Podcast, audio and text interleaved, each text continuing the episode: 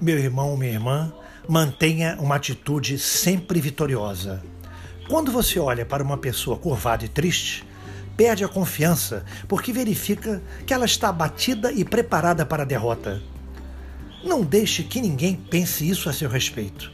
Mantenha-se de cabeça erguida, confiante e risonho ou risonha, e todos confiarão em você. Irradie força e entusiasmo, até mesmo por meio da atitude do seu próprio corpo. Muito amor e muita fé.